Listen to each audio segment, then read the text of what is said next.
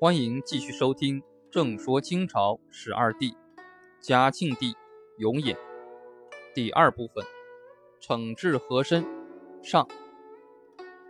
和珅在历史上确有其人，官至领侍卫内大臣、议政大臣、文华殿大学士、首席军机大臣。他权力很大，一人之下，万人之上，俨然是二皇帝。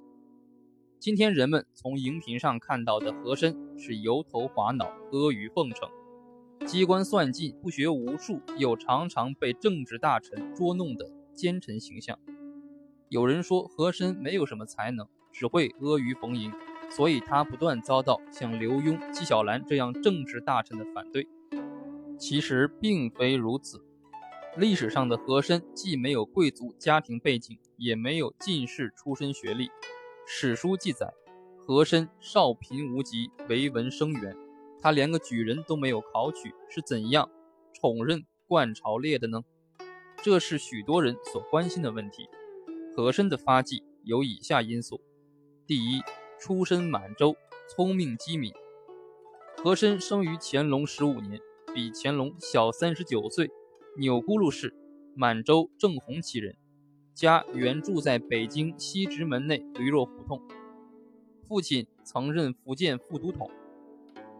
和珅十来岁时，有幸进咸安宫观学，学习儒家经典和满蒙文字，受到良好的教育。乾隆三十五年，他二十一岁参加了顺天府乡试，没有考中举人，但和珅因为出身满洲，做了宫廷三等侍卫，开始出入宫廷。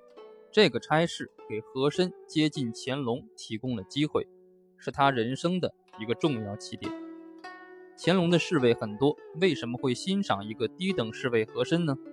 野史笔记中有三段记载：一，薛福成的《雍安笔记》中记载，有一次乾隆要出巡，突然找不到仪仗用的黄伞盖，就问这是谁的责任呢？很多侍卫吓得不敢吭声。和珅在一旁说：“管此事者，当负此责。”这件事给乾隆留下了很深的印象。二，清朝野史大观记载，有一次乾隆在轿子中边行边背诵《论语》，突然忘了下文，轿旁跟班的和珅脱口而出接上，乾隆由此很喜欢他。三，《归云事件文杂记》记载，乾隆四十年，乾隆临幸山东。和珅护从，乾隆喜欢乘一种骡子驾驭的小车，行十里一更换，其快如飞。有一天碰巧和珅跟这种小骡车随侍，于是乾隆、和珅君臣二人有了下面这段交谈。上问是何出身？对曰文员。上问汝下场乎？对曰庚寅曾复举。上问何体？对曰孟公绰一节。上曰：“能背汝文乎？”和珅随行随背，巧解异常。上曰：“汝文亦可重德也。”这次乾隆同和珅的谈话，成为和珅政治生涯的转折点。和珅聪明伶俐，又干练潇洒，乾隆皇帝越来越器重他。野史和笔记中的这些记载，可能是他进入仕途的一个重要的机缘。从此，和珅得到乾隆赏识，官运亨通，青云直上。第二，精明干练，笼络同僚。《和珅列传》记载，和珅天资聪颖，思路敏捷，多才多艺，勤奋好学，通晓满、汉、蒙、藏四种语言文字，又亲善热情，办事干练，广结善缘，成绩突出。他不是不学无术之徒，而是既有学问又懂权术之人。例一，乾隆帝在平定库尔克十五功臣图赞中，还有其他诗文当中，对和珅给予充分肯定。他对边疆少数民族的管理建设做出了很大的贡献。乾隆曾说，用兵西藏和库尔克时，所有的谕旨都是兼用满汉文下达；颁给达赖喇嘛和库尔克的敕书，则兼用藏文和蒙古文。大臣中能懂藏文的非常少。只有和珅能把这些谕旨用满文、藏文、蒙古文、汉文等各种文体撰写出来，加以翻译，并把事情都办理得很好。例二，《和珅列传》中记载了乾隆四十五年正月，三十一岁和珅接受了一项重要任务，就是远赴云南查办大学士、云贵总督李世尧贪污案。和珅一到云南，首先拘审李世尧的管家，取得实据后，迫使精明强干的李世尧不得不认罪。和珅从接受这个任务到乾隆下谕旨处置李世尧，前后只用了两个多月的时间。和珅这次查办李世尧贪污案子办得很出色，确实表现了他出众的才华和干练的能力，所以和珅在回京途中就被提升为户部尚书。例三，和珅依靠乾隆掌握着朝中的大权。又利用手中的大权拉帮结派，扩大自己的势力。他的弟弟和林几年之内就从一个内阁小官升为四川总督。他又拉拢军机大臣福长安。福长安是乾隆孝贤皇后的亲侄子，他的父亲傅恒和哥哥福康安都曾经任军机大臣等高官。他本人没有什么本事，但对和珅言听计从。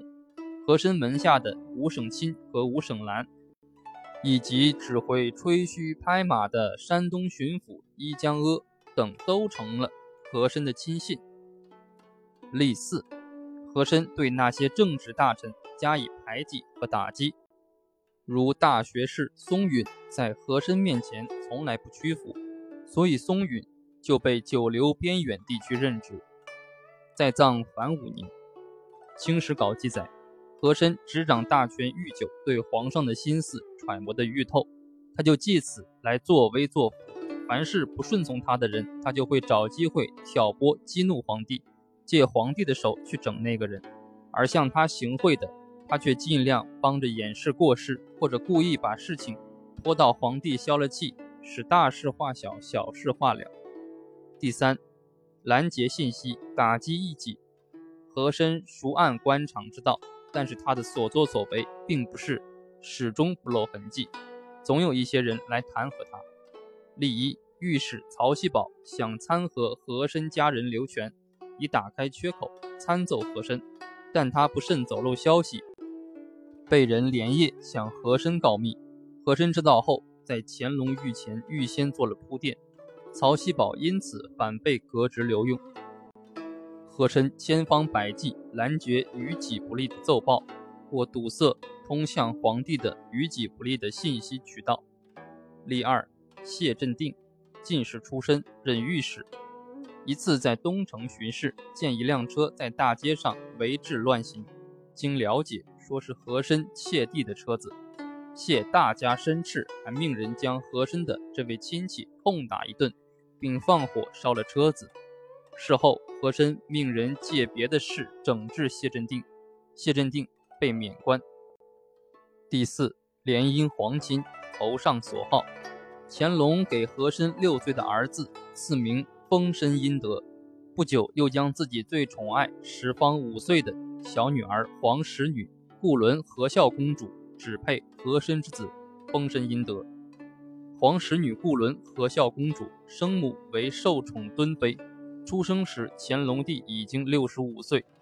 按照清朝制度，妃嫔所生之女应分为和硕公主，但由于十公主深得乾隆宠爱，所以在十二岁时被破例册为固伦公主。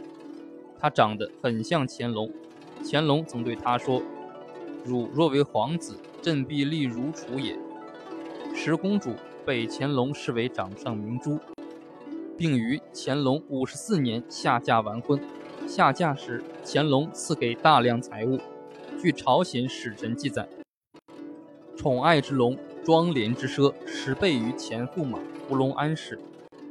自过婚翌日，辇送器玩于主地者，概论其值，带过数百万金。二十七日，皇女于归，特赐躺银三十万，大官之首奉如意珠贝。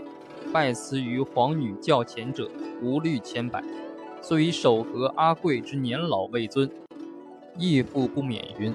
从此，和珅与乾隆的关系不仅是主仆关系，也不仅是君臣关系，而且是姻亲关系。乾隆是和珅的亲家翁，是和珅的保护伞。和珅从此更加为所欲为。